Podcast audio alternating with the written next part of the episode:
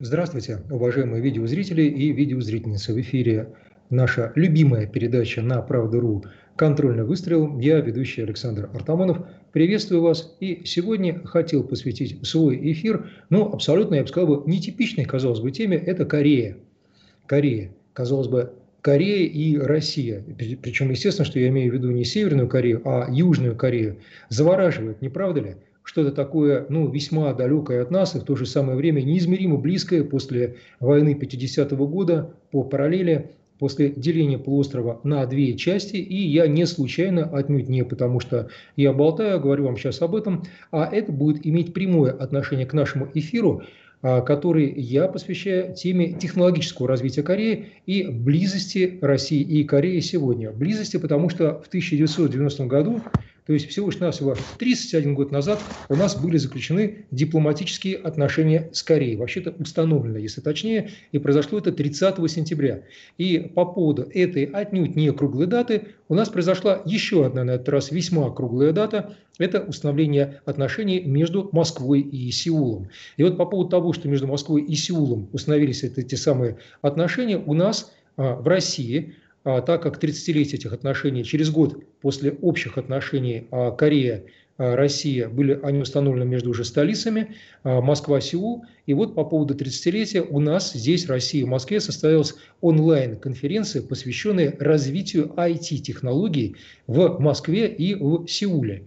И тут я уже предвижу сардонические ухмылки значительной части аудитории, ну, где бы нашему телять и волка задрать, то есть где Россия и Корея или точнее, где Москва, а где Сеул. А вот нет, тут вы ошибаетесь.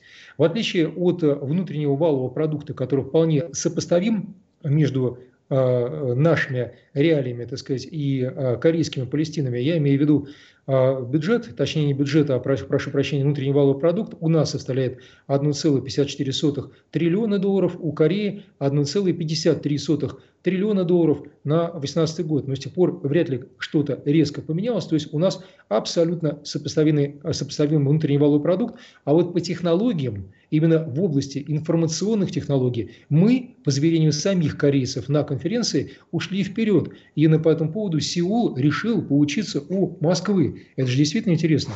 Эту конференцию вел заместитель генерального, а, прошу прощения, заместитель руководителя департамента внешнеэкономических и международных связей Москвы Илья Кузьмин. И вместе с ним из Сеула а, член городского совета Ким Инже. И вот а, интересные факты, от которых я потом, естественно, перейду на более общие вещи, но тем не менее. Что выяснилось? Выяснилось, что оказывается городской парк электробусов у нас гораздо более развит, чем на сегодня в Сеуле. Это не в пику нашим корейским друзьям, это просто констатация факта. И прошу прощения, но эту информацию, которую мы узнали от заместителя генерального директора Мосгортранса Юлии Темниковой, корейцы подтвердили. То есть у нас коэффициент технических, э, технической готовности электробусов составляет 0,97, 0,98, при том условии, что 600 единиц уже введены в эксплуатацию. В Корее по заверению самих корейцев, в частности, а, смотрите, директор управления по вопросам транспортной информации Сеула Ли Сунжин а, гораздо ниже, то есть меньше. Они электробуса только еще внедряют. У нас концепция смарт-города и а, широко распространенный Wi-Fi уже внедрен повсеместно. А у корейцев смарт-дорога по смарт-технологиям охватывает только первые 150 километров городских, или точнее внутригородских трасс. Но не все столь печально для Кореи. Я, естественно, смеюсь, потому что страна это высоко развитая. Я там был два раза, проехал ее с севера на юг и обратно, так что знаю, о чем говорю. Но вот все-таки мне приятно отметить, что, по словам того же Ильи Кузьмина, Москва и Сеул вошли в топ-лист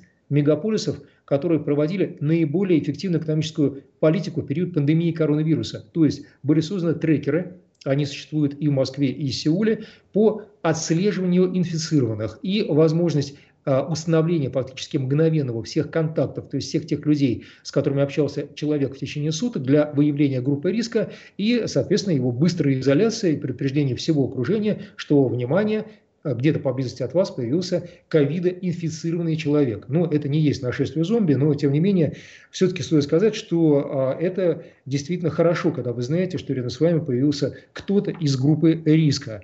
Ну вот по поводу обработки сверхкрупных массивов данных, так называемых big data, опять-таки Москва ну ничуть не отстает от Сеула и даже кое в чем а, его а, превосходит. Есть, тем не менее, одна проблема, о которой корейцы говорили в рамках конференции по IT-технологиям и о которой все-таки недостаточно, на мой взгляд, еще говорят в Москве, хотя, наверное, многое, что для этого делается, это проблема пожилых людей, ну и, скажем так, людей, у которых существуют определенные проблемы э, со здоровьем, в частности со зрением. И тут вот Кан Джи Хён, это руководитель IT-сектора э, в городском совете Сеула, рассказал о том, что в Корее создана специальная, внимание, адаптивная система для пенсионеров.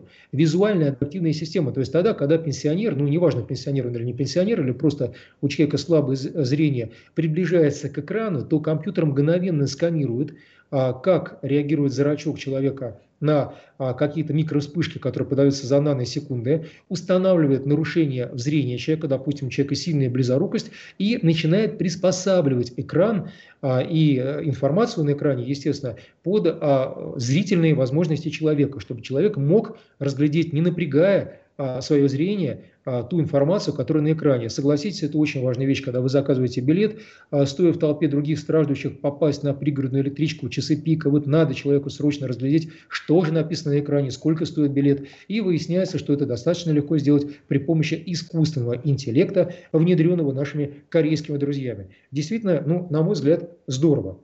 И тут я бы отметил еще одну вещь, на этом я закончу говорить про городское хозяйство, расскажу про что-то еще и другое, но действительно же здорово. Наверное, многие э, страдали в свое время от трамваев, то есть трамвай э, у москвичей это буквально некие пассионарные отношения. С тех пор, как Булгаков рассказал про свою знаменитую Аннушку. Точнее, описал ее в не менее знаменитом, естественно, романе «Мастер Маргарита». И вот мы, москвичи, возможно, трамвай несколько недолюбливаем. А зря. А почему? А потому что, оказывается, московский трамвай оказался в едва ли не пятерке а, лучших трамваев мира. А вообще-то занимает по многим показателям, включая дизайн, первое место. И в данном случае он опередил не только Корею, но вот, допустим, и Германию, но в данном случае просто мы говорим о Корее.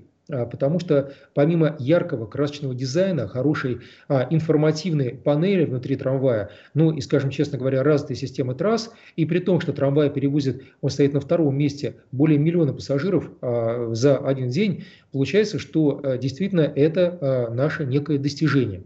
Но корейцы в долгу не остались, они рассказали в конце конференции о том, что они срочно внедряют беспилотное летающее такси. И это переход уже на дроны, то есть беспилотники, и действительно на некую боевую и сверхсовременную тему, боевую в данном случае не случайный эпитет, потому что естественно, что беспилотники и кто говорит движение в плотной городской среде, предполагают в том числе и военное использование. И ни для кого не секрет, что если машина способна двигаться в плотном потоке транспорта без пилота, то есть без водителя, или какой-нибудь дрон летать без, а, скажем, человека, сидящего за его штурвалом, то значит такой дрон и такая машина будут вполне способны а, ну, на многое другое, скажем так, чтобы никого не пугать. В частности, естественно, военные люди а, такие вещи ну, внимательно смотрят, к ним приглядываются, потом будут использовать и в своих целях. Каких? Ну, естественно, укрепление обороноспособности нашей страны, ну и, наверное, по части Кореи, корейской страны. Я скажу, что э, все-таки Корея действительно, э, хоть развитая, но в области обороны, переходя на некие общие более вещи, э, все-таки не обладает нашей арматой, у них есть, конечно, черная пантера, К2 так называемая, но э, там все-таки используются более-менее традиционные, я бы сказал бы, а, и искусственные интеллекты, и а, заряжающая система, а, она, правда, самозаряжающаяся, так сказать, у них в том смысле, что есть автомат заряжания, что уже здорово относительно некоторых европейских моделей танков, не будем никого, так сказать, бросать камнем. У них нет такой активной брони, как у нас, хотя якобы элементы активной брони они могут крепить на своем К-2, и якобы он выдерживает, если брать лобовую часть попадания 120 миллиметрового снаряда прямой наводкой, не знаю, не видел, но активно верю нашим корейским друзьям. В общем и в целом Корея получается а, весьма развита и с точки зрения, ну, скажем так, технологий двойного назначения или оборонных технологий. И тут у нас есть целое поле для сотрудничества. Вы знаете, я специально выписал некоторые темы, которые поднял а, со своей стороны президент Кореи Мун Джэ Ин во время встречи на третьем а, дальневосточном международном экономическом форуме, который прошел в 2017 году, и тогда он озвучил направление, которое, естественно, полностью поддержал а, Владимир Владимирович Путин. Это такие области сотрудничества, как природный газ, давайте загибать пальцы, общая энергетика, железные дороги, морские порты, промышленные комплексы, Северный морской путь стоит совершенно особняком, судостроение, рыбная ловля и, естественно, сельское хозяйство. Почему естественно? Потому что продуктов всегда мало, а мы, россияне, их уже, между прочим, экспортируем и причем пшеницу гораздо более, чем американцы и французы, которые до этого десятилетиями удерживали пальму первенства. И вот я бы, потому что нельзя охватить неохватное, остановился только на судостроении, и тут расскажу ту вещь, которую нередко а, подчеркивал в других эфирах, это о том, что сейчас а, корейцы для нас в Пусане на судоверфях Окпадунг Hyundai создают систему а, арктических газовозов, 15 единиц, с ними подписан договор, первые газовозы уже сошли со стапелей, и а, одновременно передают эту технологию нашим судоверфям. «Большой камень», который находится в районе Дальнего Востока, точнее даже Владивостока.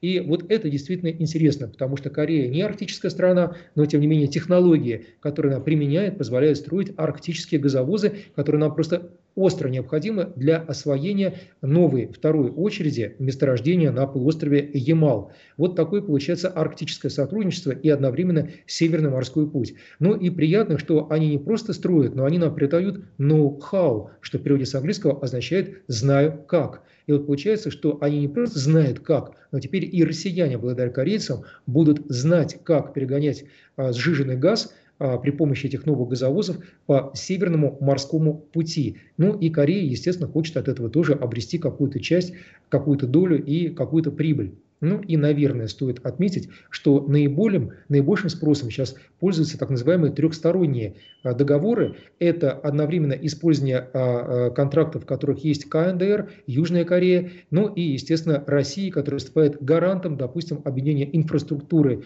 портов и железных дорог между Северной Кореей и Южной. Как на это реагируют корейцы? Естественно, положительно. Почему? Да по простой причине. Для них территория КНДР – это та самая зона, которую стоит осваивать и который дает, ну, скажем так, новый допинг для национальной экономики э, Кореи, потому что это рынок сбыта. И тут мы, россияне, и, естественно, наш президент Владимир Владимирович Путин выступаем в качестве неких гарантов, которые позволяют э, железные дороги стыковать, потому что дают выход уже на наши железные дороги, и тут применяются единые стандарты, и, соответственно, прокачивают транзитные грузы. А это здорово.